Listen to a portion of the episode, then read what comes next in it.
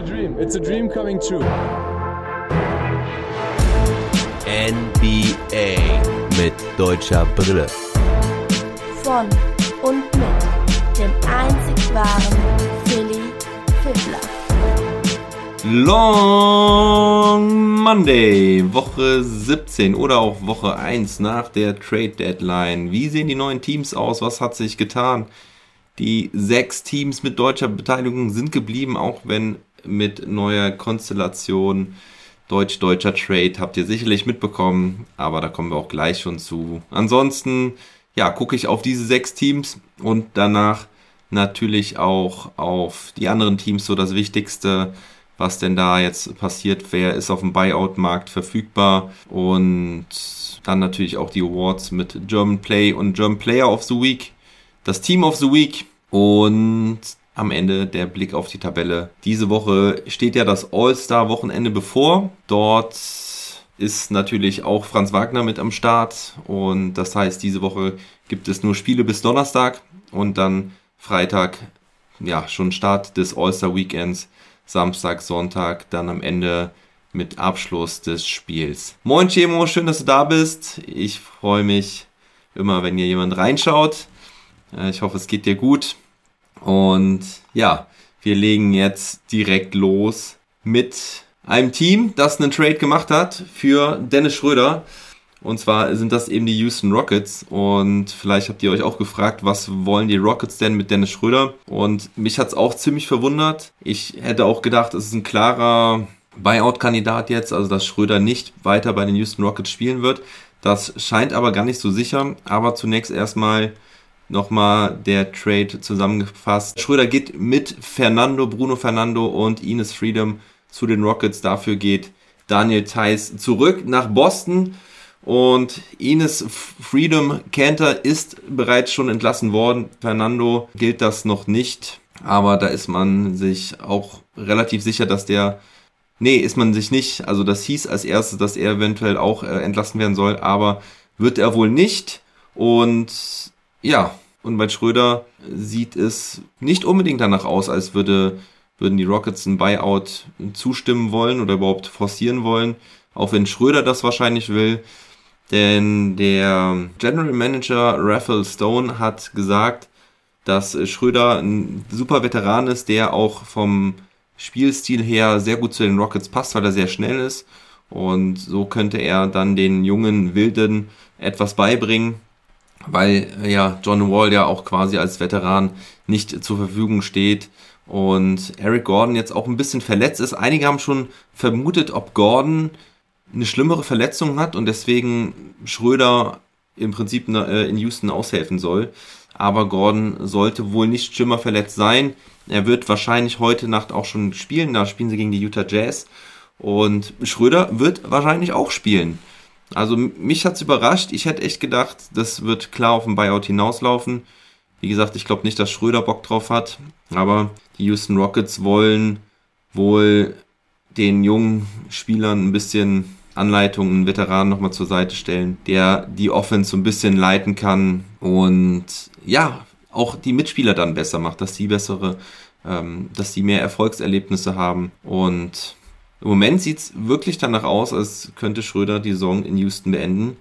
Schauen wir mal, wie das so funktioniert. Sie haben ja auf jeden Fall noch ein bisschen Zeit, um einen Buyout äh, zu machen und so, dass er dann auch für Playoff-Teams verfügbar ist. Ich glaube, das geht bis zum 1.3. Das heißt, Sie könnten sich ihn noch zwei Wochen anschauen, wie das so funktioniert und ob Schröder zumindest ein bisschen Motivation mitbringen kann. Ja, und dann schauen wir mal.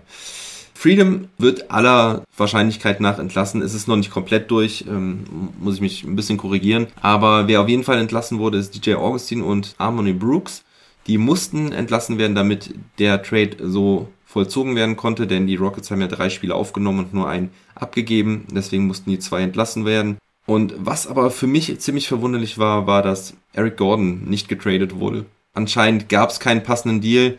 Man kann ihn ja auch im Sommer noch traden, aber ich habe mich schon gewundert, dass sie ihn jetzt nicht verschifft haben, weil, denke ich, Eric Gordon gerade zur Trade Deadline einige Interessenten hatte. Aber mit diesem 20 Millionen Vertrag von Gordon ist es nicht so einfach. John Wall war sowieso sehr schwieriges Thema und Wood, Da scheint es jetzt wirklich darauf hinauszulaufen, dass man weiter miteinander zusammenarbeiten wird und dass Wood vielleicht sogar seinen Vertra Vertrag nächstes Jahr in Houston verlängert.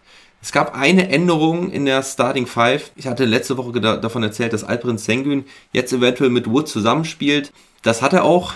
Zwei Spiele jetzt hintereinander. Also in New Orleans hat er das auch getan. Aber äh, Silas hat danach äh, wieder auf Garrison Matthews in der Starting Five gesetzt. Also wieder ein bisschen kleiner spielend. Sengun ist dann wieder raus. Schauen wir mal, wie das so weitergeht. Ich denke aber eigentlich, dass mit einem Center, also sprich nur mit Wood in der Starting Five, dass das besser funktionieren sollte und Sengun von der, weiter von der Bank kommen kann. Äh, Fernando soll halt jetzt wirklich der dritte Mann in der Center-Rotation sein und ja, ich denke mal, so sieht's aus. Wobei jetzt auch natürlich die Frage ist, wie das mit Schröder aussieht. Ich denke mal, er wird von der Bank kommen, Backup Point Guard sein und ja, dann kann man nur noch sagen, was ist diese Woche auf dem Court passiert. Die, die Houston Rockets haben zweimal verloren ähm, Niederlage gegen New Orleans Pelicans und dann ja eine heftige Niederlage gegen die Toronto Raptors 139 zu 120 und Kevin Potter Jr. hat ordentlich gespielt. Ihr seht 27 Punkte gegen New Orleans und 30 Punkte gegen Toronto. Außerdem hat er 8 Assists noch gehabt, gehabt gegen Toronto. Also das war wirklich eine starke Leistung. Ja, und kommen wir nochmal kurz zu Dennis Schröder. Der hatte in seinem letzten Spiel in Boston gegen Brooklyn, also in Brooklyn für Boston, 11 Punkte, 4 Rebounds, ein Assist aufgelegt. Und ja, äh, die Lakers waren wohl auch an ihm interessiert. Der, äh, also da gab es auch widersprüchliche Meldungen, aber anscheinend sind die Lakers auch nach wie vor daran interessiert, falls Schröder einem Buyout zustimmen sollte. Und Schröder hat auf jeden Fall jetzt seinen Berater gewechselt. Äh, er arbeitet jetzt mit Markus Höfel zusammen.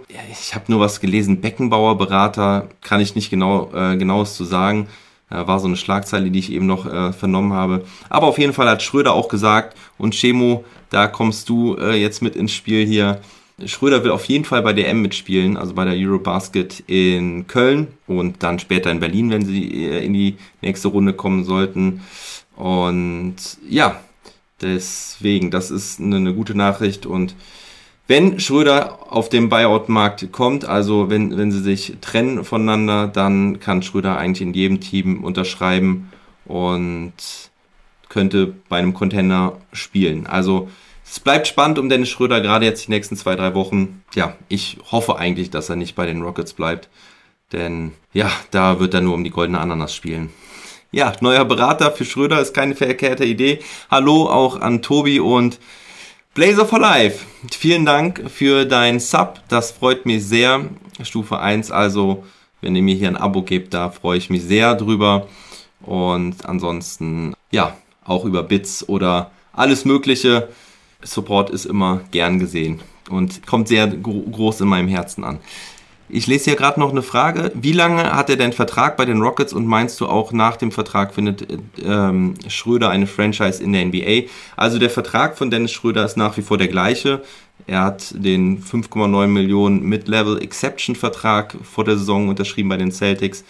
Das große Problem an diesem Vertrag ist, dass er halt keine sogenannten Bird Rights hat. Das heißt, das Team, was ihn jetzt hat, die Houston Rockets, die können ihm nicht einfach einen x-beliebigen Vertrag nächstes Jahr geben. Also er wird in, im Sommer wird er normal Free Agent und gerade jetzt bei den guten Teams, die um die Meisterschaft mitspielen oder ja, die, sagen wir, im oberen Drittel der Liga spielen, die haben eigentlich kein äh, Cap Space zur Verfügung. Also die können ihm nicht einfach einen Vertrag geben, weil sie über der Luxussteuergrenze sind. Und glaube, die Rockets könnten es dann sogar, weil sie keine teuren Verträge haben, bis auf, ja, okay, den John Wall-Vertrag. Ich glaube, die Rockets könnten ihm tatsächlich sogar eine Vertragsverlängerung geben, aber ich glaube, dass Schröder kein Interesse hat, bei den Houston Rockets langfristig zu spielen. Von daher bin ich mir ziemlich sicher, dass Schröder im Sommer einen anderen äh, Verein finden wird, eine andere Franchise.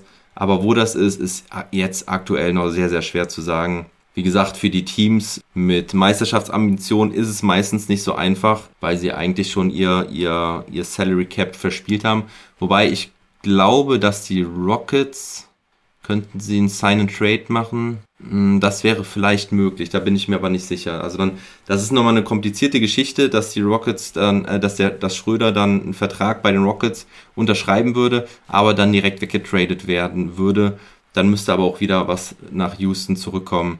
Also da, darüber zu spekulieren jetzt ist ähm, noch ganz, ganz schwierig. Aber schauen wir mal weiter, gehen wir zum nächsten Team, das Schröder weggetradet hat und das sind die Boston Celtics. Da spielt jetzt Daniel Theiss eben wieder, verrückte Nummer.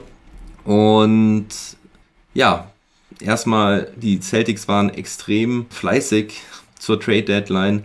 Richardson, Bol Bol, PJ Dozier, Bruno Fernando, Romeo Langford, Ines Freedom und Dennis Schröder alle weg. Also insgesamt sieben Spieler haben sie weggeschickt. Dafür kamen nur Derek White und Daniel Theiss zurück. Also auf jeden Fall Qualität, die zurückkam mit äh, White und Theiss. Ich war ja erst ein bisschen, ja, mit schlechten Gefühlen da unterwegs, hab gedacht, hm, das gefällt mir eigentlich gar nicht, dass Theiss dort wieder nach Boston kommt. Das Team, was ihn letztes Jahr weggeschickt hat von jetzt auf gleich. Aber ich glaube, Thais selber ist ziemlich happy, in der alten Hood wieder zu sein. In Boston hat er seine beste Zeit gehabt. Dort ist er respektiert worden von den Mitspielern, von den Fans geliebt worden. Und ich glaube, das tut ihm nach vier, fünf Monaten Houston, wo es gar nicht lief, ziemlich gut. Und das Gute ist für Boston und für Thais, ich glaube, da wird es keine große Umgewöhnungszeit geben, denn gerade die wichtigsten Spieler mit Smart, Brown und Tatum, die sind ja alle noch da. Also das Zusammenspiel wird, glaube ich, ziemlich schnell und gut äh, funktionieren. Und deswegen ist es für beide Seiten ziemlich gut. Es gibt sogar Seiten, die sagen, mit Thais wären die Celtics jetzt sogar wieder Contender. Er ist halt wirklich ein gutes Puzzlestück und ähm, das hat ja auch damals bei den Celtics äh, so gut funktioniert. Deswegen waren sie ja auch in den Finals, was halt jetzt nicht nur an Thais lag, aber Thais war halt ein sogenannter Glue Guy, der alles zusammengebracht hat, die, die Puzzlestücke äh, äh, ineinander greifen lassen hat. Und von daher ist Thais eine super Ergänzung. Und Derek White hat sich super eingespielt direkt, hat in seinem ersten Spiel, glaube ich, direkt 20 Punkte gemacht oder sowas. Im letzten Spiel war er ein bisschen ineffizient, aber trotzdem, wenn der auf, aufs Feld kommt, das ist auch eine perfekte Addition für die Celtics. Der ist ein uneigennütziger Spieler, verteilt die Bälle gut und ja, kann halt auch den Dreier treffen. Ich glaube, wenn er offen steht, hat er bei den Spurs auch über 40% Dreier getroffen. Also das passt definitiv. Das Problem bei den Celtics ist, was ich zumindest sehe, sie sind total dünn jetzt. Also die Bank war vorher schon ziemlich schwach und dünn. Jetzt haben sie kaum noch Spieler. Deswegen haben sie jetzt auch Sam Hauser und Luke Cornett noch nachverpflichtet. Die helfen dir aber auch nicht groß weiter, ganz ehrlich gesagt. Und die komplette Rotation der Celtics kann ich euch mal aufzählen. Also die Starting Five ist super mit Smart, Brown, Tatum, Horford und Robert Williams. Da ändert sich ja auch nichts. Aber die Bank, Derek White, super. Grant Williams, Thais, das passt alles. Also gute erste Acht sozusagen. Dann geht's aber los. Peyton Pritchard äh, ist schon sehr, sehr schwierig. Gerade wenn ich Richtung Playoffs gucke, kannst du den kaum bringen. Vielleicht noch in der ersten Runde. Zweite Runde wird schon echt schwierig. Vor allen Dingen Pritchard hatte eine gute Rookie-Saison, vor allen Dingen am Anfang, aber seitdem immer mal wieder wechselhaft. Es gab jetzt ein paar Spiele, da war er wieder ganz gut, aber insgesamt ein bisschen mau. Dann Aaron Neesmith, Brodridge Thomas und das war's dann im Prinzip schon. Sam Hauser und Luke Cornett, das ist wirklich nicht viel. Und jetzt überlegt mal, wenn da noch ein, zwei Spieler ausfallen, dann haben die Celtics ein richtiges Problem. Also damit äh, reißen die dann gar nichts mehr dieses Jahr.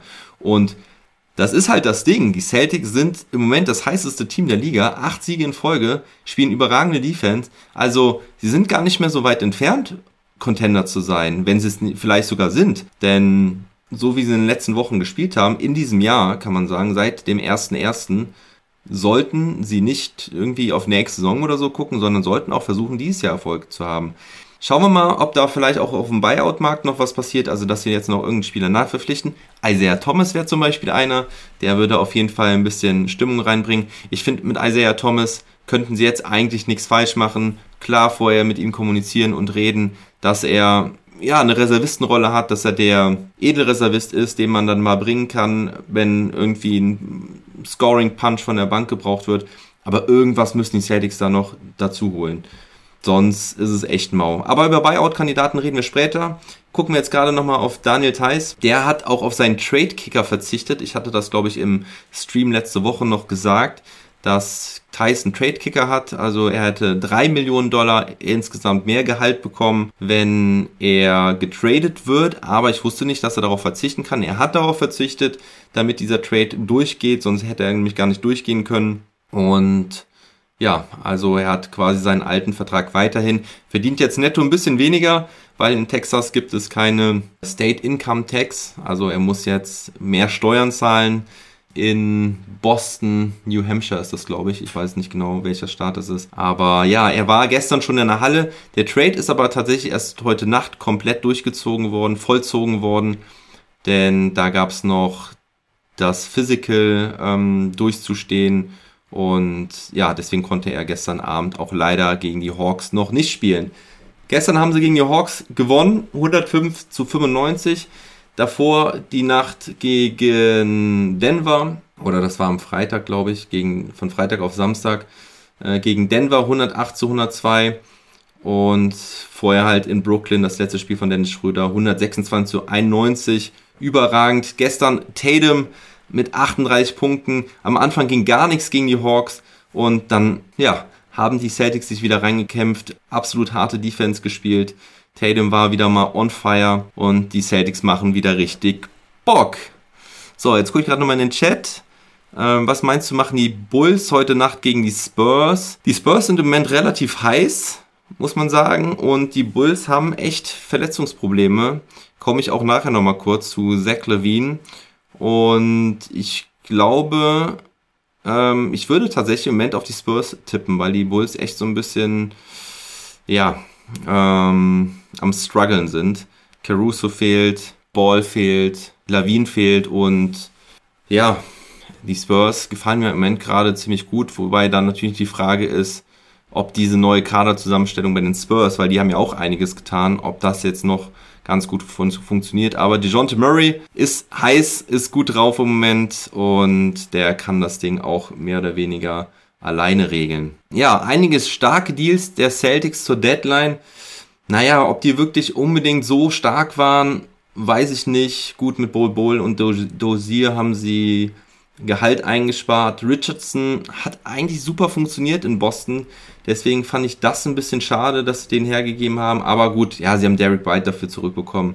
Hast du wohl wahrscheinlich recht. In, insgesamt ist es, glaube ich, eine, eine gute Trade Deadline gewesen. Wie gesagt, ich würde mir wünschen, dass die Celtics da noch ein bisschen mehr für die Bank bekommen, weil das ist echt zu dünn. Und deswegen ist das vielleicht so ein kleines Manko bei der Trade Deadline Geschichte. Ja, IT schreibst du, Jupp Matula, auch du seist gegrüßt. Schön, dass du hier bist. Ist nach Boston, das war doch mal, da war doch mal was.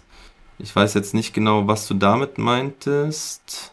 Aber auf jeden Fall, Isaiah Thomas habe ich eben schon angesprochen. Ich weiß nicht, ob du da schon da warst könnte ich mir jetzt sehr, sehr gut vorstellen, dass er zu Boston zurückkehrt. Aber ich glaube, die Celtics trauen sich es ehrlich gesagt nicht. Also jetzt schreibst du, man hat den Kader verstärkt und ist zudem noch unter die Textgrenze gekommen. Ja, das stimmt allerdings. Aber wie gesagt, zu dünn ist mir dieser Kader. Habe ich jetzt aber schon oft genug gesagt. Gehen wir weiter zu den Orlando Magic mit den Walkner Brothers.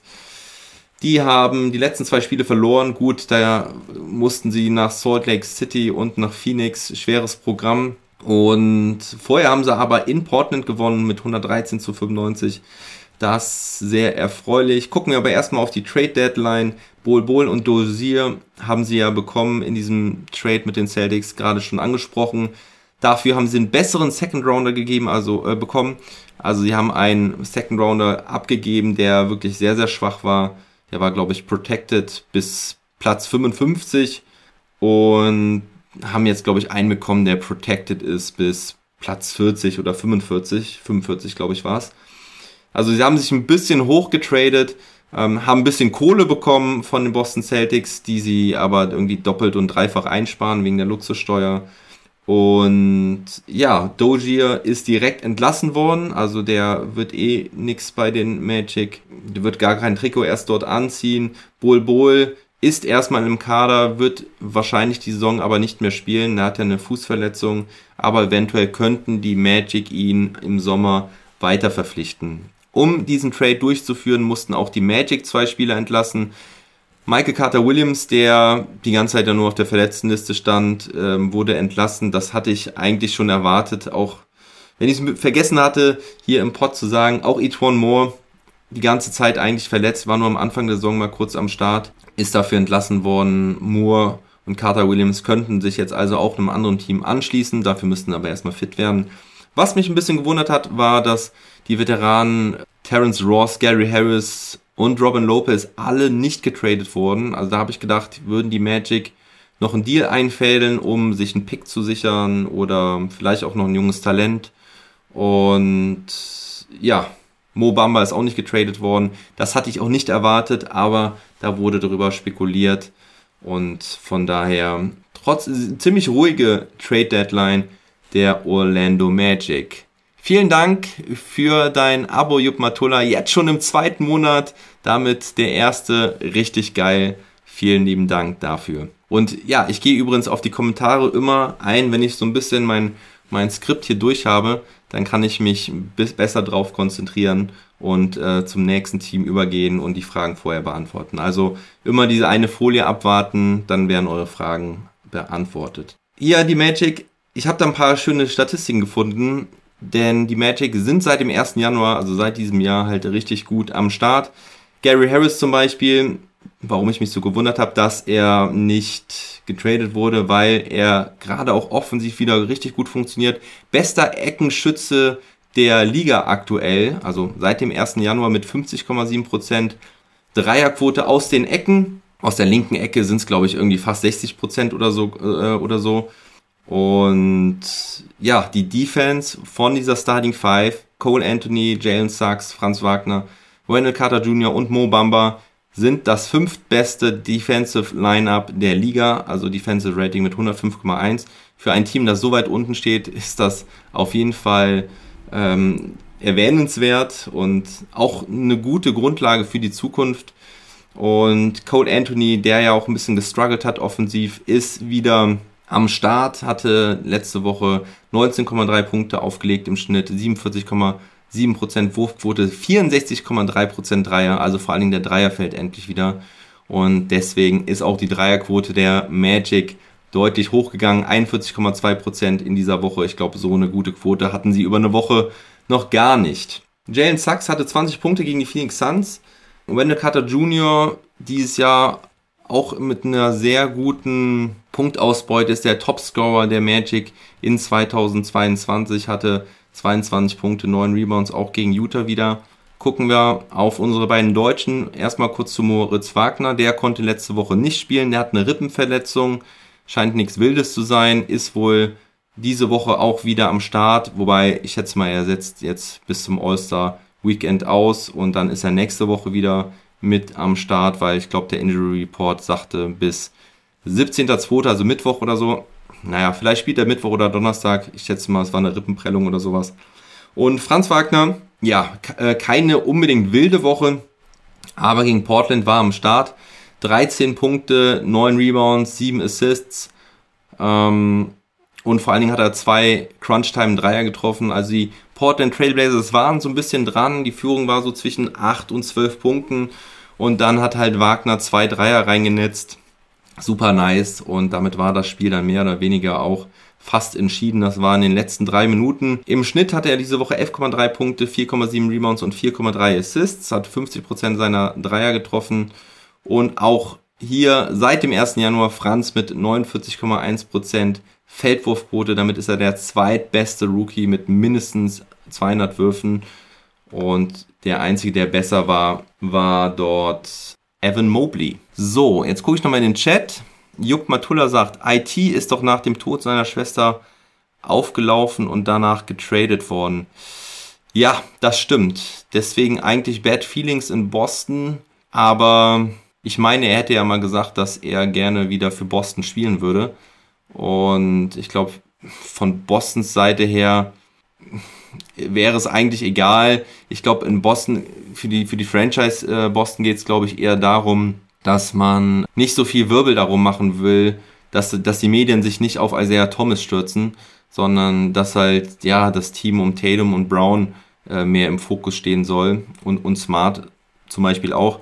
Und das ist so ein bisschen die Gefahr bei Isaiah Thomas, dass die Medien mehr über dann diesen Edelreservisten Thomas reden würden und vielleicht auch meckern würden, wenn er dann mal nicht spielt, wenn, wenn sie verlieren. Ich glaube, das ist eher so das Problem, warum die Celtics von der Verpflichtung absehen wollen. Und ich glaube, Isaiah wäre mittlerweile d'accord. Chemo nutzt auch hier direkt die schönen Emotes, die ihr hier nutzen könnt. Die könnt ihr mit euren Kanalpunkten da irgendwie kaufen und also ne, Kanalpunkte bekommt man, wenn man einfach hier online ist oder wenn man ein, ein Sub hier hat. Also die, die Jungs mit dem Subs, mit den Subs, die können halt auch hier die Emotes mal ausprobieren. Da gibt's, glaube ich, fünf, sechs oder so. Ich muss das mal ein bisschen ausbauen, aber ein paar gibt's da schon. Yes, Sir, genau. Immer raus da. Immer den Hype-Train da starten. Sehr cool. freut mich, freut mich. Gary Harris ist jetzt natürlich ein interessanter Kandidat für einen Buyout. Ja, habe ich heute auch gelesen. Ich glaube, bei Spox wurde er sogar als Top-Kandidat für einen Buyout genannt.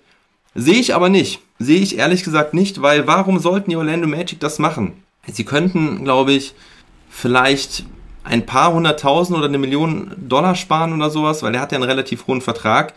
Davon ist aber nur noch ein Drittel, ähm, der ausgezahlt werden müsste und dann müsste man sich ja noch auf ein Buyout einigen.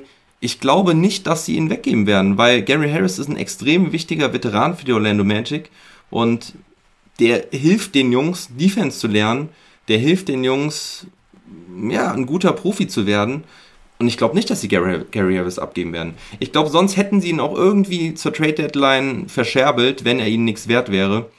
Ähm, Gerade Gary Harris hat so einen geilen Sprung gemacht und ist wichtig für die ganzen jungen Spieler. Deswegen glaube ich nicht, dass da ein Buyout passieren wird. Nee, glaube ich nicht. Ja, NBA live zu sehen ist mega. Aber Chemo, freu dich, wir fahren zu Eurobasket nach Köln im September.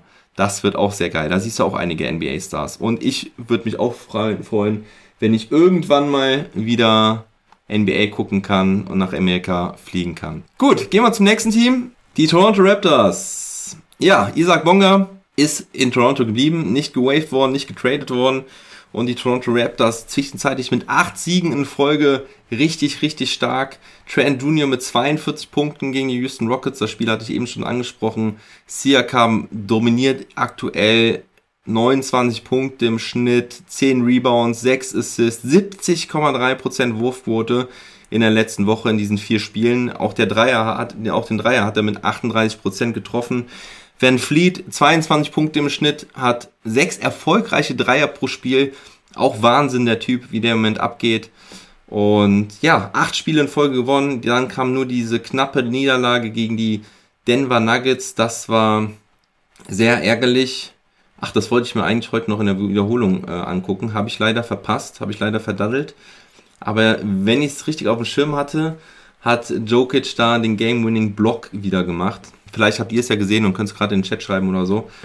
Auf jeden Fall Trade Deadline. Dragic hat man losbekommen, hat man noch gut eingetauscht, meiner Meinung nach, auch wenn man sogar noch seinen First Rounder draufgepackt hat.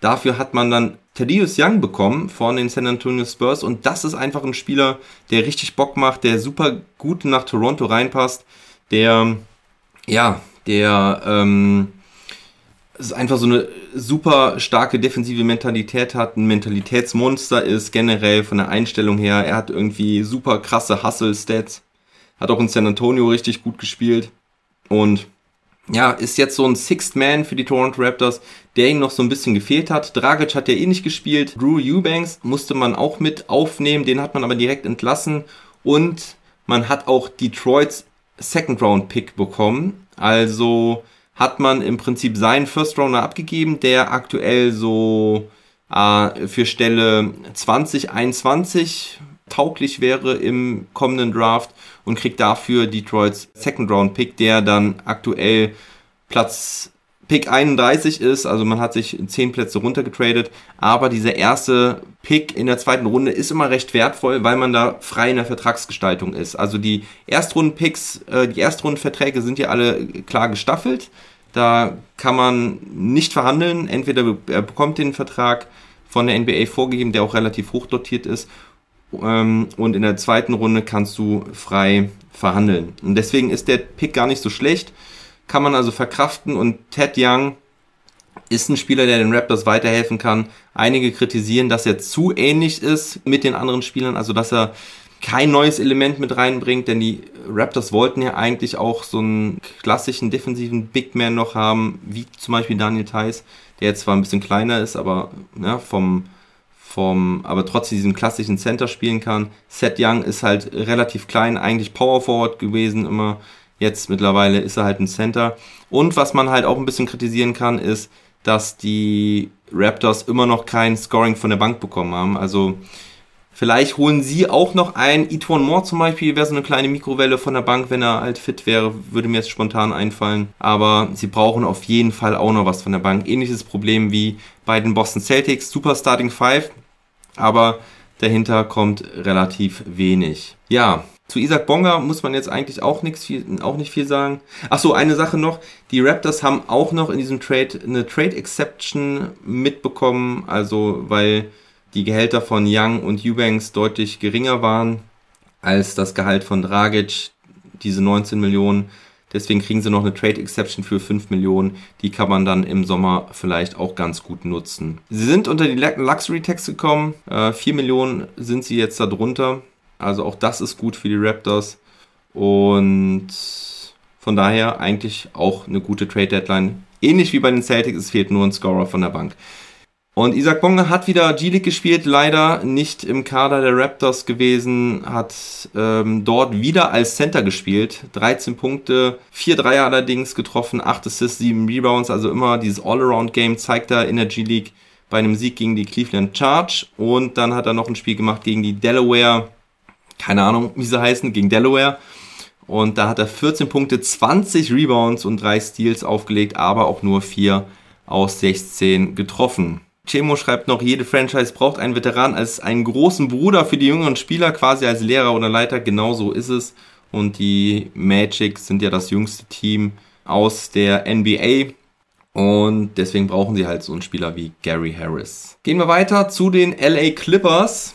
Die haben drei Auswärtsspiele gehabt diese Woche gegen die Memphis Grizzlies und zweimal in Dallas. Die ersten beiden Spiele gingen verloren und dann hat man das letzte Spiel Samstagabend gegen die Dallas Mavericks knapp gewonnen. Die Clippers waren ja auch sehr aktiv zur Trade Deadline und haben nach dem Trade um Norman Powell und Robert Covington, wo sie ja unter anderem Eric Bledsoe weggeschickt haben, haben sie noch einen Trade gemacht und zwar haben sie Serge Ibaka weggeschickt. Wie schon erwartet, ist man Ibakas Gehalt losgeworden, hat dafür Rodney Hood und Sammy Ogilvy bekommen. Also im Prinzip keinen echten Gegenwert. Rodney Hood spielt eine ganz schlechte Saison bei den Bucks bislang und Sammy Ogilvy auch kaum ein Faktor gewesen bei den Bucks. Aber man kann sich die beiden Spieler mal angucken. Vielleicht fühlen sie sich in LA ja wohler und können noch irgendwie eine Rolle spielen bei den Clippers. Sammy Ogilvy kann eine relativ gute Defense spielen, da kann ich es mir sogar noch eher vorstellen als bei Rodney Hood.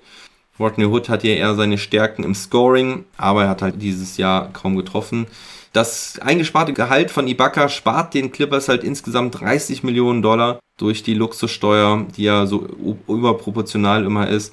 Und außerdem haben sie dadurch auch eine Trade Exception erlangt von 9,72 Millionen, die sie im Sommer sehr gut verwenden können, denke ich mal. Und ja, Norman Powell hatte letzte Woche ja schon ganz gut eingeschlagen mit, was waren das, 28 Punkte oder so in seinem Debüt. Und diese Woche dann direkt die Horrormeldung, er hat einen gebrochenen Fuß. Wie bitter ist das denn? Norman Powell hat die Hoffnung der Clippers nochmal deutlich erhöht für diese Saison. Auch ein Comeback für Leonard und George erhöht. Und dann bricht er sich den Fuß. Es gibt kein Rückkehrdatum aktuell, aber ich glaube nicht, dass er die Saison noch ein Spiel machen wird. Ich, ich weiß jetzt nicht genau, was für ein Bruch es ist, aber wir haben das zum Beispiel bei Tim Hardaway Jr. auch den, auch den Fall gehabt. Das sind normalerweise im besten Fall schon 10 bis 11 Wochen und das würde schon in die Playoffs reingehen. Und deswegen glaube ich nicht, dass der noch ein Spiel machen wird dieses Jahr. Was lief sonst so gut on the court, wenn es euch vielleicht aufgefallen ist? Ich habe jetzt nicht mehr dieses The Good and the Bad. Ich habe da jetzt einen Punkt immer draus gemacht, dass ich da immer reinschreibe, was war gut, was war nicht so gut. Halt on the court, das dort zusammenfasse. Und Terrence Mann und Reggie Jackson waren auf jeden Fall die besten Akteure bei den Clippers diese Woche. Terrence Mann mit 16 Punkten, 6,7 Rebounds im Schnitt und hat vor allen Dingen 54,3% seiner Würfe getroffen. Das ist sehr, sehr ordentlich. Und Reggie Jackson 18 Punkte und 6,3 Assists, das ist auch ordentlich. Wer ziemlich schlecht aussah diese Woche war Ivica Subac. Der hat sich von Luka Doncic mal so richtig schwindelig spielen lassen. Alter Falter, Luka Doncic, was der gemacht hat, komme ich gleich noch zu, wenn ich über die Dallas Mavericks spreche. Aber Subac sah halt echt sehr, sehr schlecht aus. Und ich habe letztens mal irgendwo bei Instagram gesehen von der deutschen NBA-Seite, von wegen, dass Isaiah Hartenstein ja jetzt der klare zweite Mann ist hinter Subac nach dem Ibaka-Trade. Ja, nominell ist das so der Fall, definitiv. Aber man darf nicht vergessen, dass Robert Covington, Marcus Morris, Nicolas Batum, das sind alles Spieler, die eine Small Ball 5 spielen können, also den Center als kleiner Spieler einnehmen können. Und ich glaube, das wird überwiegend auch der Fall sein. Nicht in der Regular Season, aber wenn es dann um die Wurst geht, in den Playoffs, da wird Hartenstein dann, glaube ich, eine minimale Rolle nur spielen. Dann denke ich, wird es Subac sein und Robert Covington und Marcus Morris, die dann meistens auf der Center-Position spielen werden. Was ein bisschen jetzt wiederum dagegen spricht, ist die Verletzung von Norman Powell, weil damit fehlen ihnen viele Minuten auf dem Flügel. Aber gut, die Frage ist ja sowieso, ob Leonard und Paul George dann überhaupt wiederkommen werden dieses Jahr. Ansonsten Career High 19 Punkte von Isaiah Hartenstein gegen die Memphis Grizzlies. Dazu hatte er 7 Rebounds, 4 Assists, 2 Blocks, also richtig stark. Aber man muss sagen, das Spiel war im Prinzip zur Halbzeit schon gegessen und das waren im Prinzip Garbage-Punkte, viele, viele Punkte in der Garbage-Time, auch die vielen Assists. Also es war wirklich gut von Hartenstein, aber man hat halt gesehen, die Memphis Grizzlies haben auch nicht mehr so ganz ernst gespielt. Und von daher sieht es schön aus. Auf jeden Fall ein schöner Meilenstein von Hartenstein, dass er da die 19 Punkte auch nochmal matcht mit seinem Career High. Aber ja, es ähm, war nicht wirklich bedeutungsvoll und relativiert das Ganze dann so ein bisschen. Gegen die Mavs im ersten Spiel hat er auch nur 5 Minuten gespielt. Also da haben die Clippers dann auch schon mehr auf Small Ball gesetzt, weil sie halt irgendwie Luka Doncic verteidigen mussten äh, oder es zumindest versucht haben. Und im zweiten Spiel durfte er dann ein bisschen mehr ran. Zwei Punkte, fünf Rebounds, zwei Assists, ein Block in 15 Minuten. Und ja, so ist es, glaube ich, eine durchschnittliche Woche für Hartenstein gewesen gegen die Dallas Mavericks. Als Big Man sowieso problematisch. Siehe Subac, der da auch seine Probleme hat. Ja, und warum? Wegen halt Luka Doncic. Und deswegen kommen wir jetzt zu den Dallas Mavericks. Da ist ja auch einiges passiert. Die Dallas Mavericks, ja, haben gegen die Detroit Pistons erstmal gewonnen, ziemlich klar mit 116 86. Dann, wie gesagt, die, der Sieg gegen die Clippers 112 zu 105. Und dann kam die Niederlage zu Hause gegen die Clippers. Aber schauen wir erstmal auf den Trademark. Die Dallas Mavericks haben Porzingis weggeschickt. Sie haben ihn man kann es so sagen, entsorgt. Sie haben dafür Spencer Dinwiddie und Davis Bertans zurückbekommen. Das sind beide Spieler, die dieses Jahr auch überhaupt nicht funktioniert haben, die ziemlich schlechte Verträge haben, aktuell langfristige Verträge. Vor allen Dingen der Bertans Vertrag ist eigentlich eine Katastrophe. Davis Bertans eigentlich ein guter Shooter, übrigens auch Lette, genau wie Porzingis und der konnte mal richtig gut werfen, aber dieses Jahr hat es nicht gut geklappt.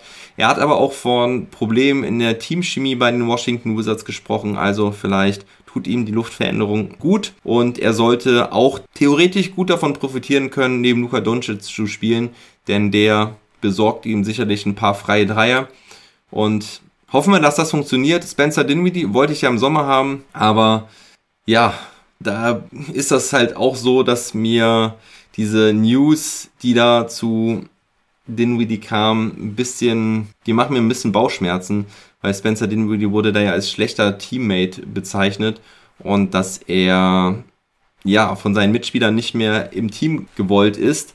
Und das war dann auch ein Grund, warum die Washington Wizards ihn unbedingt loswerden wollten. Tja, also man hat halt zwei kleinere schlechte Verträge aufgenommen anstatt, äh, und diesen großen schlechten Vertrag, so würde ähm, Porzingis aktuell gesehen, hat man abgegeben. Dafür musste man sogar noch einen Second Runner drauflegen. Wenn ihr meinen Pod vom letzten Donnerstag gehört habt oder auch hier beim Stream dabei wart, dann wisst ihr, dass ich erst total geschockt war, dass man Porzingis abgegeben hat, einerseits, aber dass man halt auch so einen Mist quasi wieder zurückgenommen hat. Entschuldigung an der Stelle gegenüber den beiden Spielern, aber das sind halt aktuell beides ziemlich schlechte Verträge. Und da argumentieren manche, ja, aber diese kleineren Verträge, klein in Anführungsstrichen, wir reden hier von 16 bis 20 Millionen, ähm, die wirst du einfacher los. Ja, wirst du einfacher los, aber dafür kriegst du ja auch wieder nur Garbage zurück. Also du kriegst da ja keine guten Spieler für, außer wenn du halt noch irgendwas Gutes mit drauflegst. Also, ja, beim Seth Curry Trade letztes Jahr war es halt so, ich hatte da von Anfang an ein schlechtes Bauchgefühl bei der Sache. Ich konnte nachher es verstehen, die Argumentation, die Gründe. Und ein Grund, den ich vor allen Dingen verstehe, ist, dass man sagt, Porzingis war jetzt in drei Jahren nie richtig fit. Er ist immer wieder verletzt. Er ist damit quasi unzuverlässig, ohne jetzt auf seinen Charakter eingehen zu wollen. Aber weil er einfach so oft verletzt ist, kann man nicht mit ihm rechnen, kann man nicht auf ihn bauen. Und das ist ein Argument für mich, das verstehe ich, das sehe ich ein. Man macht da jetzt einen klaren Cut und sagt, okay, wir versuchen jetzt wirklich was anderes. Dass man aber wirklich keinen besseren Deal dafür bekommen, äh, gefunden hat, das schockiert mich so ein bisschen. Und ich glaube, irgendwie hätten die Mavs da was Besseres draus machen können. Ja, und was noch ein Problem ist und was definitiv bleibt, was ich auch in der spontanen Reaktion gesagt hatte, wen haben die Dallas Mavericks denn jetzt noch auf den Big Man-Positionen? Das sind nur Dwight Powell, Maxi Kleber und äh, Marquise Chris. Und da muss ich sagen, okay, Chris, nee, für die Playoffs ist das für mich nichts. Und ja, Kleber ist ein guter Verteidiger, aber er ist kein richtiger Rim Protector und er ist kein Mann für die Mitte, unterm Korb, für die großen Center. Er ist eher derjenige, der die klassischen Power Forwards verteidigt, wo er dann auch mal an den Perimeter rausgeht, denn da verteidigte er nämlich auch super. Ja, und er ist nicht für mich derjenige, der unterm Korb abräumt und aufräumt. Und da fehlt den Mavericks jetzt einer. Und auch da ist es so, wenn sich einer jetzt von Paul oder Kleber verletzt und die sind beide verletzungsanfällig. Ja, Paul hatte die Achillessehnenverletzung. Kleber hat die Achillessehnenprobleme gehabt und Rückenprobleme gehabt und auch immer wieder, gerade wenn es zu den Play Richtung Playoffs ging, Schwierigkeiten gehabt mit der Gesundheit. Und die beiden müssen jetzt die Big Man-Position alleine bekleiden dort. Das sehe ich sehr problematisch. Ich weiß auch da nicht, ob da was auf dem Buyout-Markt geplant ist. Eigentlich musst du da noch jemanden holen. Moses Brown mussten sie entlassen im Zuge dieses Trades, weil sie ja auch zwei Spiele aufgenommen haben und einen abgegeben haben nur. Und ja, Dinwiddie und Bertans ich hoffe wenigstens einer von denen funktioniert, weil wenn keiner von denen funktioniert, finde ich, bist du eher schlechter geworden. Und vor allen Dingen auch jetzt für diese Playoffs. Du musst dieses Jahr in die zweite Runde kommen. Und mit einem fitten Porzingis wäre wär für mich die Wahrscheinlichkeit höher, deutlich höher. Naja, vielleicht deutlich höher. Auf jeden Fall wäre sie meiner Meinung nach klar höher, um dafür in die zweite Runde zu kommen, weil Porzingis dir halt auch immer die knapp 20 Punkte im Schnitt und 8 Rebounds und vor allen Dingen diese Rim Protection auch gegeben hat hinten. Auf der anderen Seite muss man natürlich auch sagen, die Mavs haben dieses Jahr auch ohne Porzingis recht gut gespielt. Deswegen kann man das, glaube ich, schon auch irgendwie verkraften. Aber naja, ich sehe es schwierig. Ich gucke mal gerade in den Chat, was ihr da geschrieben habt. KP abgeben ist das eine, aber diese beiden Spieler Verträge aufzunehmen ist eine Katastrophe. Der Second Rounder ist dann die Höhe. Richtiger Kings-Move. Ja, genau das war halt auch meine Meinung, ne? Dass du dann auch noch den. Also dieser Second Rounder ist ja eigentlich scheißegal, aber dass du dann echt noch was drauf zahlst, um Dinwiddie und Bertans aufzunehmen. Also ich finde, okay, dann sagt man, okay, wir nehmen eure zwei Müllverträge, dafür kriegt ihr unseren großen Müllvertrag, aber dass man dann noch was drauflegt, finde ich echt schon ein bisschen albern. Ein bisschen unverschämt, dass man da quasi noch was fordert. Wenn man den abgeben muss, vielleicht auch wegen Luca, Teamchemie, okay, aber dann doch lieber wenigstens richtig reintreten und miese, aber auslaufende Verträge aufnehmen. Immer noch unglaublich. Ja, genau das ist das Ding halt, ne? Dinwiddie und Bertans haben beides haben beide mindestens noch über zwei Jahre Vertrag. Gerade Bertans hat nach dieser Saison noch drei Jahre Vertrag. Das ist echt heftig, so wie der die Saison gespielt hat. Und das Problem bei Bertans, muss ich auch nochmal ganz klar sagen, Bertans kann einfach keine Defense spielen. Also das ist eine Katastrophe. Ich habe die Wizards oft genug gesehen. Bertans ist so ein schlechter Verteidiger. Das ist eine Katastrophe. Echt. Ich bleib dabei. Und vielleicht kriegt Kit ihn ja ein bisschen hin. Ich hoffe es. Er muss es. Denn da haben die Mavs sich jetzt sowas Gutes aufgebaut mit ihrer Defense. Und holen sich dann einen Bertans rein, der das absolut nicht kann. großes, großes Problem. Und Dinwiddie ist jetzt auch nicht der beste Verteidiger. Ich hatte ihn ein bisschen besser in Erinnerung, habe mich da aber noch mal ein bisschen eingelesen. Ich meine, er bringt halt ein bisschen Größe mit auf die Guard-Position, das ist ganz gut. Aber naja, soll wohl doch eher ein schlechterer Verteidiger sein als ein guter.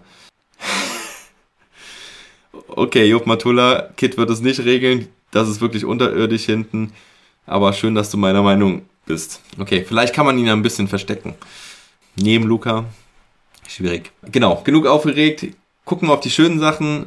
Was mich sehr gefreut hat, was auch nicht für alle gut ist oder was nicht alle gut fanden, dass äh, direkt nach, der, nach dem Trade es eine Vertragsverlängerung gab für Dorian Finney-Smith. Der hat jetzt einen Vierjahresvertrag unterschrieben für insgesamt 55 Millionen. Da sind ein paar Boni mit drin. Also ich glaube, das Grundgehalt sind 52 Millionen, also im Prinzip 13 Millionen pro Jahr. Und im letzten Jahr hat er noch eine Spieleroption. Also kein schlechter Vertrag für Dorian Finney-Smith. Aber ich glaube auch ein fairer Vertrag, muss man sagen. Also Dorian Finney-Smith hat jetzt in den letzten Jahren echt auf viel Gehalt verzichten müssen, hat viel Leistung gebracht, hat wenig verdient. Ich finde diesen Vertrag fair. Dorian Finney-Smith ist ein guter Junge, ist ein super Verteidiger, hat sich immer verbessert in den letzten Jahren, hat seinen Dreier sehr gut getroffen. Ich glaube, über die letzten drei Jahre waren es 38 Prozent im Schnitt. Ist ein guter Kumpel von Luca, also alles richtig gemacht. Mit Jalen Brunson und Dorian Finney-Smith auslaufenden Vertrag hat man jetzt wenigstens einen schon mal sicher. Und ich liebe Dorian Finney-Smith und finde es gut, dass er gehalten wird. Und der Vertrag ist meiner Meinung nach fair, auch wenn das nicht alle so sehen. Gut, dann schauen wir gerade nochmal auf die Leistung dieser Woche. Und da kann man nur sagen, Luka Doncic wie ein absoluter All-Star aufgezockt.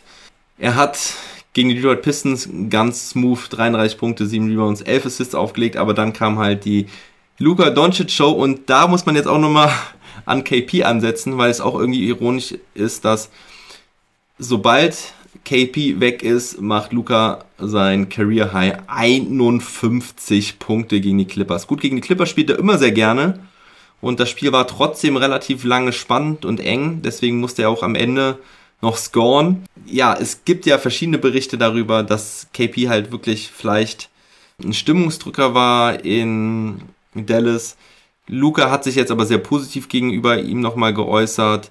Es gab einen Tweet von Reggie Bullock, der nur Team getweetet hat. Das äh, widerspricht dem Ganzen mal wieder so ein bisschen. Also keine Ahnung. Ich habe Porzingis dieses Jahr mit viel Lächeln gesehen. Ähm, das sah für mich alles gut aus. Die ganze Kacke aus dem letzten Jahr war für mich gegessen. Das war für mich eigentlich kein Thema mehr.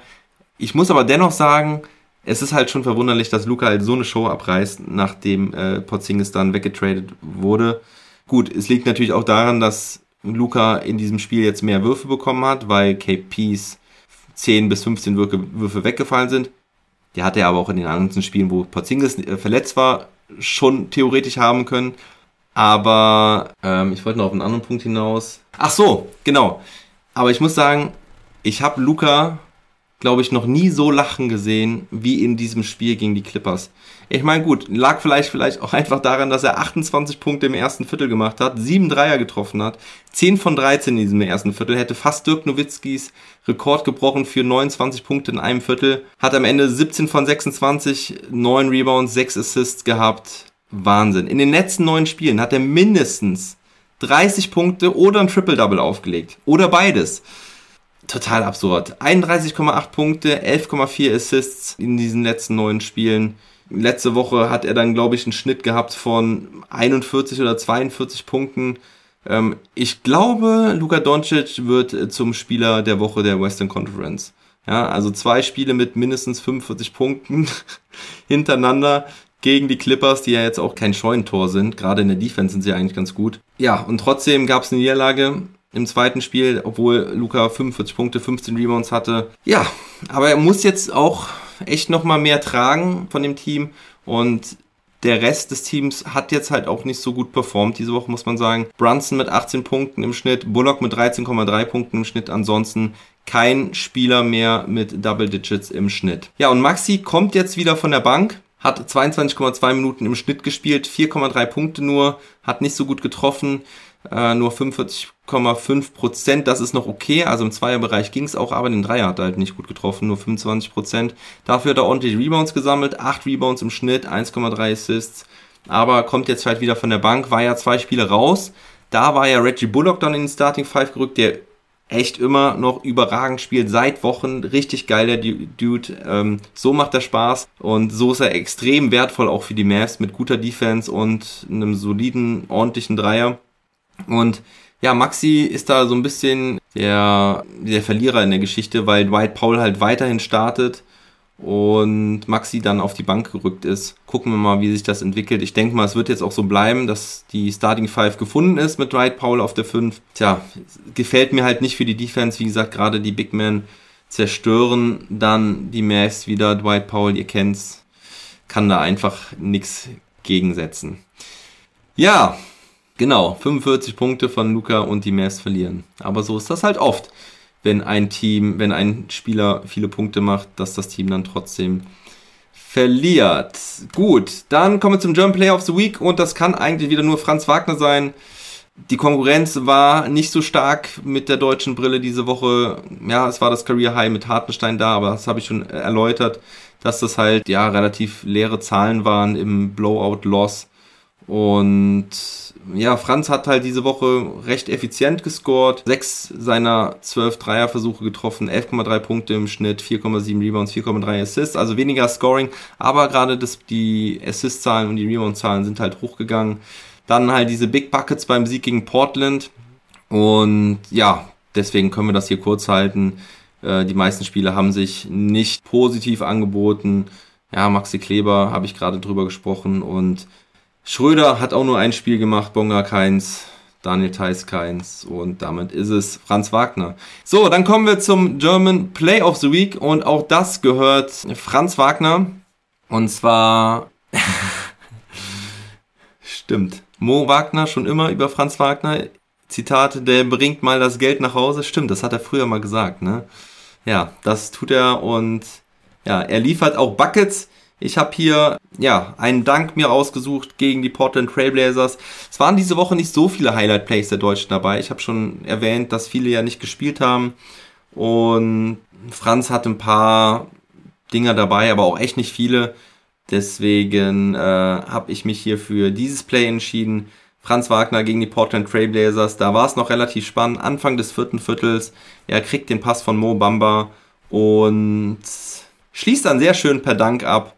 Da versuchen die Verteidiger auch gar nicht mehr ranzukommen. Schaut selber. Jetzt kommt's. Boom. Zack, schön über Nurkic drüber. Der versucht's gar nicht erst. Und ja, das ist mein German Play of the Week. Also ja, Hartenstein hatte ein paar schöne noch dabei. Gerade, ja, hatte ich äh, angesprochen in diesem Spiel gegen Memphis hat er ein paar schöne Assists geliefert, aber auch ein paar richtig geile Dunks. Aber das war so bei 30 Punkten Rückstand in der Memphis-Halle. Das hat keinen irgendwie groß angestachelt und deswegen war das keines der Plays, die mich irgendwie elektrisiert haben. Aber dieser Dank hat's getan. Der war sehr, sehr nice und deswegen mein German Play of the Week. So, das Team of the Week da kamen für mich wieder drei Teams in Frage, also beziehungsweise das waren meine drei Top-Teams der Woche.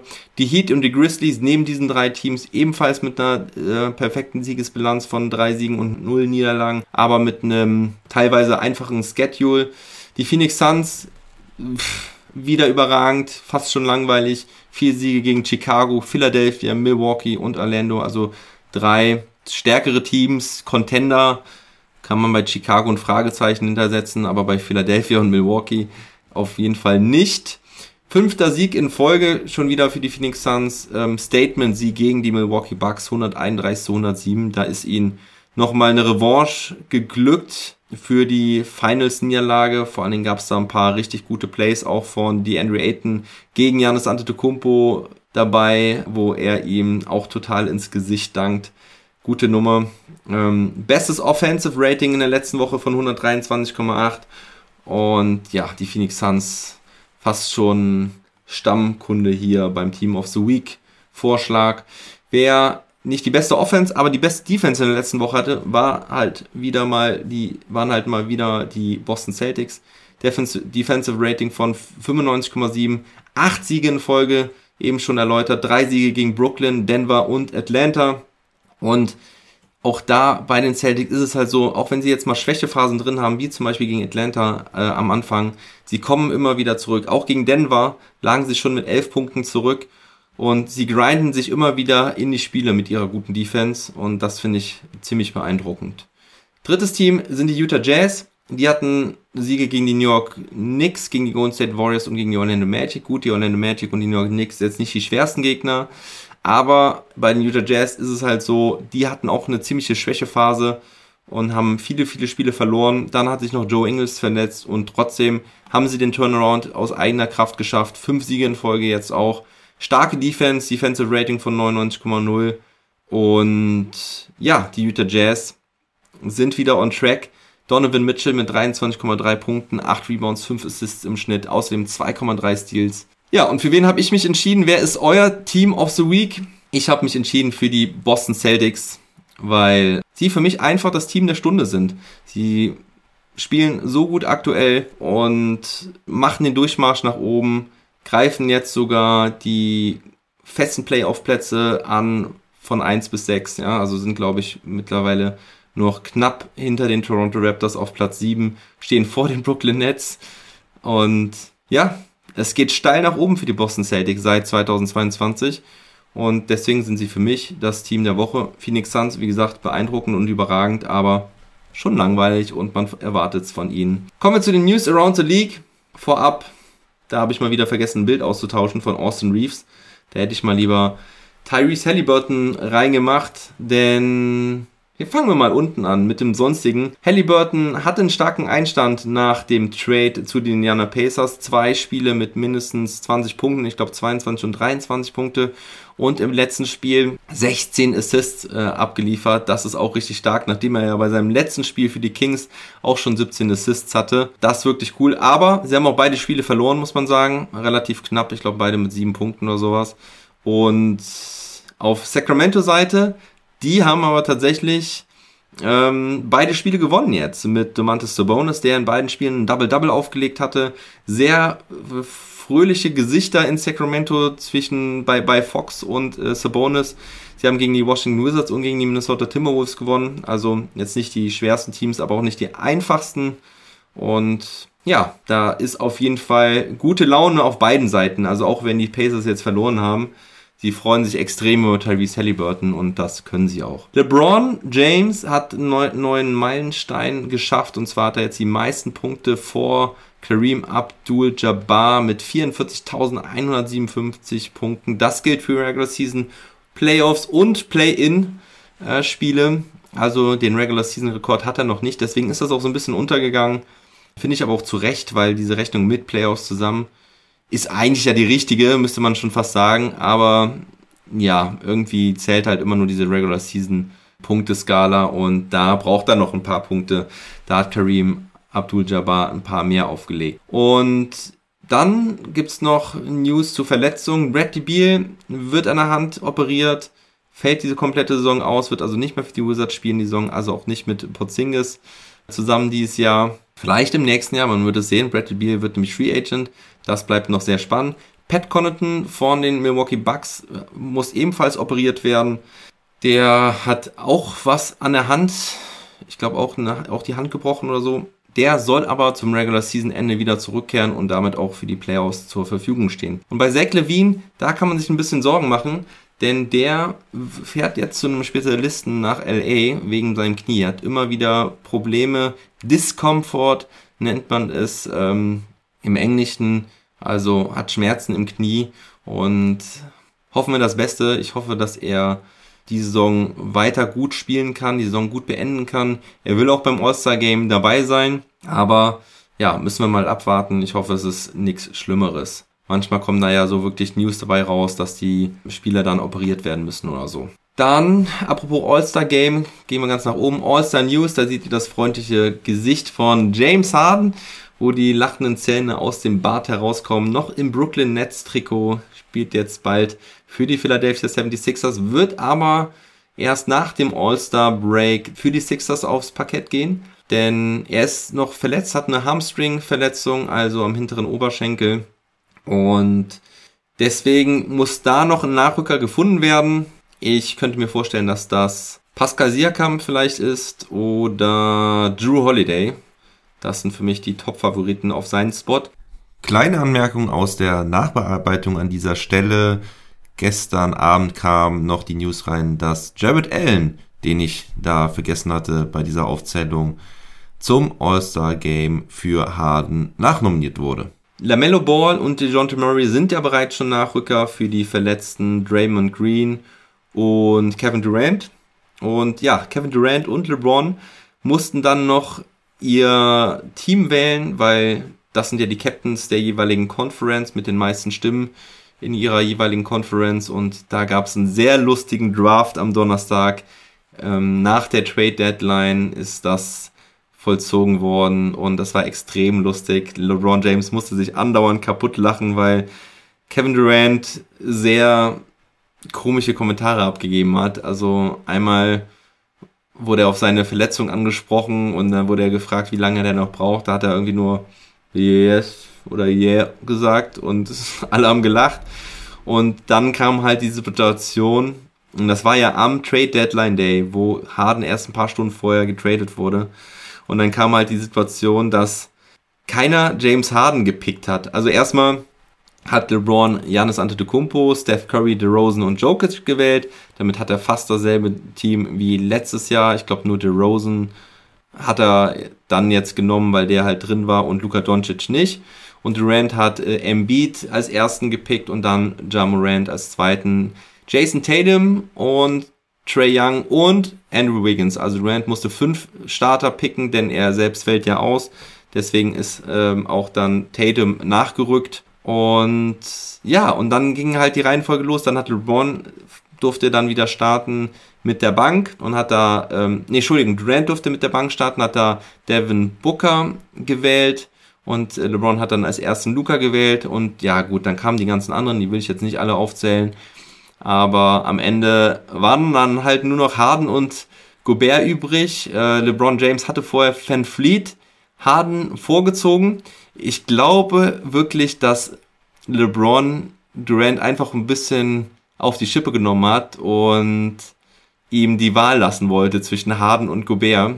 Und das war dann wirklich sehr lustig, weil natürlich die große Frage war, wird Durant Harden nehmen? Letztes Jahr hat er ihn, glaube ich, direkt als erstes genommen, als seinen neuen Teammate. Und dieses Jahr war es dann halt so, dass er dann argumentiert hat, ja, ich bräuchte, brauche noch Größe, um, glaube ich, Janis zu verteidigen oder sowas. Und Gobert war ja letztes Jahr schon als letzter gewählt worden und ist einfach kein so beliebter Spieler, einfach auch her vom, vom Spielstil her.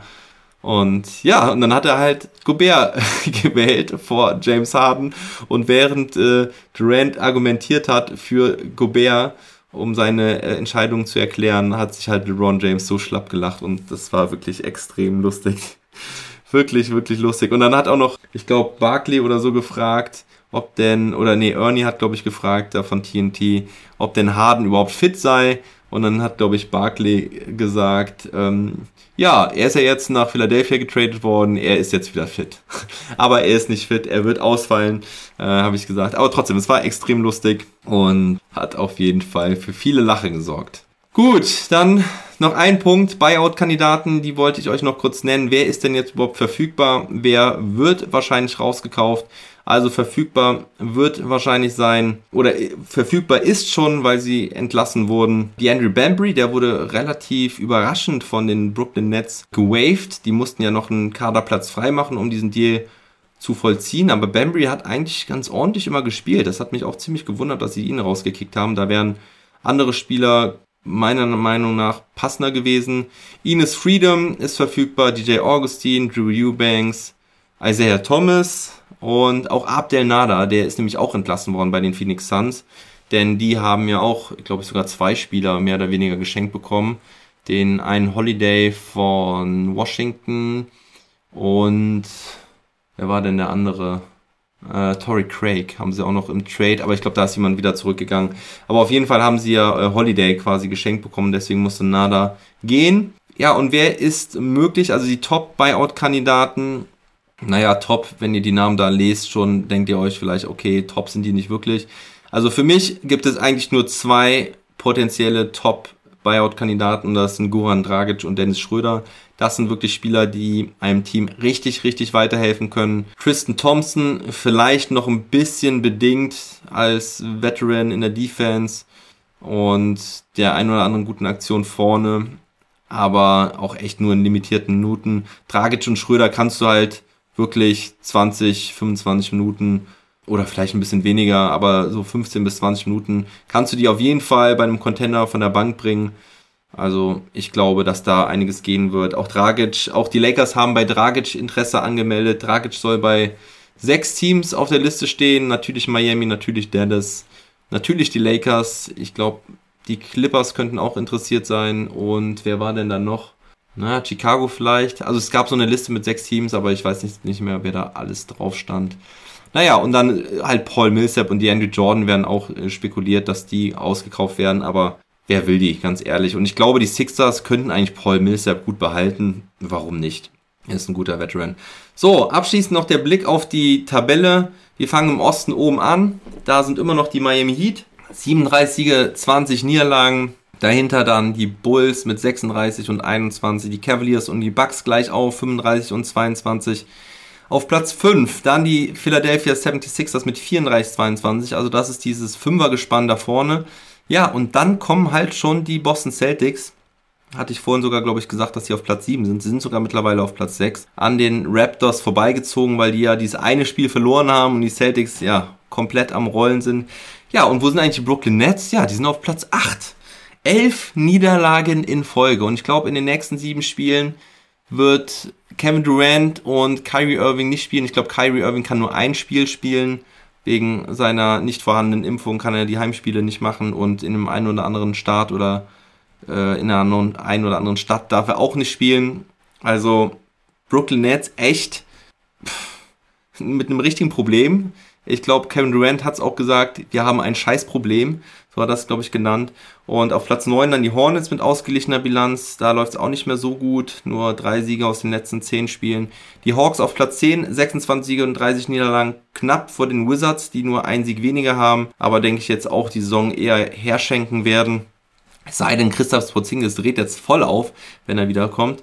Die Knicks mit 25 Siegen, 32 Niederlagen schon ein bisschen dahinter. Dann die Pacers, 19 Siege, 39 Niederlagen. Die werden glaube ich, mit ziemlicher Sicherheit die Saison auf Platz 13 beenden. Äh, jetzt auch mit sechs Niederlagen wieder in Folge. Und die Magic sind an den Pistons vorbeigezogen. Ein Sieg stehen sie jetzt vor den Pistons. Wir gehen in den Westen, gucken auch da von unten nach oben. Die Rockets, da haben wir noch ganz unten 15 Siege, 40 Niederlagen. Dann kommen die Thunder mit zwei Siegen mehr. Dann kommen die Sacramento Kings, die jetzt aber zwei Spiele gewonnen haben, 22 Siege und 36 Niederlagen. Auch nur eineinhalb Spiele hinter den 10 platzierten Trailblazers. Dazwischen sind dann noch die Pelicans und die Spurs. Also von Platz 10 bis 13 sehr, sehr eng.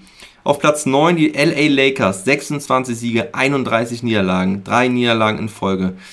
Richtig, richtig schwach die Clippers mit 28 Siegen, 30 Niederlagen. Dann kommen die Timberwolves, das erste Team mit einer positiven Bilanz, 30 Siege und 27 Niederlagen. Auch sehr konstant, keine größeren Einbrüche bei den Timberwolves, gefällt mir sehr gut. Sind auch nur noch knapp hinter den Nuggets, die 31 Siege haben und 25 Niederlagen. Auf Platz 5 die Mavericks mit 33 und 24 ja, waren ja mal näher dran an den Jazz, aber da die Jazz jetzt halt auch fünf Siege in Folge hatten, sind die ein bisschen wieder auf Abstand. Die Grizzlies ja, auf alleiniger Flur auf Platz 3 mit 40 Siegen und 18 Niederlagen, sehr beeindruckende Bilanz. Platz 2 die Warriors, zweieinhalb Spiele davor und die Suns mittlerweile mit deutlichem Vorsprung, 46 Siege, 10 Niederlagen. Ich glaube nicht, dass die noch jemand einholen wird. Gut, das war's mit dem Programm von heute. An der Stelle will ich nochmal jemandem gratulieren. Ähm, und zwar, wartet mal, ich muss jetzt mal gerade hier das Bild äh, umstellen. So, ich habe noch den VIB des Monats zu verkünden. Der wurde gestern im Livestream bei der Watch Party ausgelost.